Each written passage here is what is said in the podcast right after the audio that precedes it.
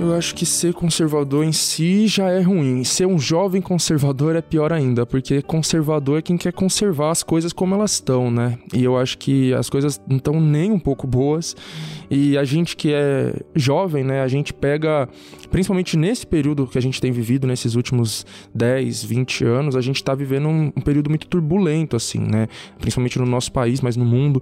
Então, a humanidade, ela tá presa ainda em determinadas coisas, mas outras coisas querem surgir também e tá nesse embate para ver quem que vai conseguir se sobressair, se é o novo ou se é o velho que vai permanecer mandando, tá ligado? A gente vê coisas que a gente achava que já tinham sido superadas, ressuscitando aí, voltando ao poder, voltando com força, né? Então é triste, é horrível a gente ver essas coisas que, como eu disse, né? muita, muita gente achava que estava enterrado ali num passado, é, essas ideologias militaristas extremas, e volta com tudo, sabe? Então não só volta ao poder, como volta com muita força. Então eu acho que ser conservador é ruim por causa disso, de querer conservar as coisas como elas estão e porque praticamente nada tá bom. Né? E pior do que ser conservador é ser o reacionário, que é quem quer voltar para um passado onde as coisas eram ainda piores, assim, né? Do ponto de vista social, é, de direitos humanos e, e tudo mais. Então, eu acho que, infelizmente, muitas religiões têm sido usadas para isso, sabe? Para tipo,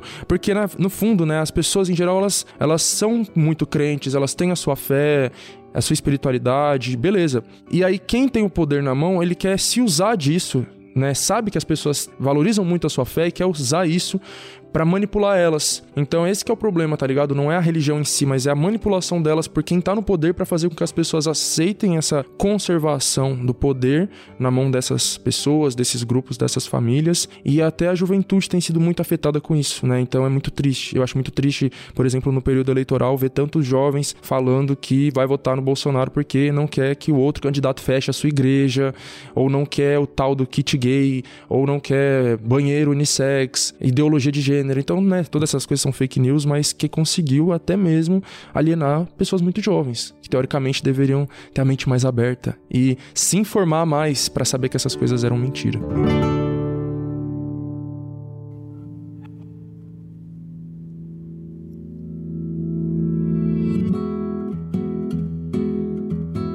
Você acabou de ouvir nossa pílula de sabedoria do podcast Todos os Caminhos. De segunda a sexta, você pode escutar nossas pílulas sempre pela manhã e aos sábados o episódio completo disponível no Globoplay e em todas as plataformas de áudio. Até a próxima!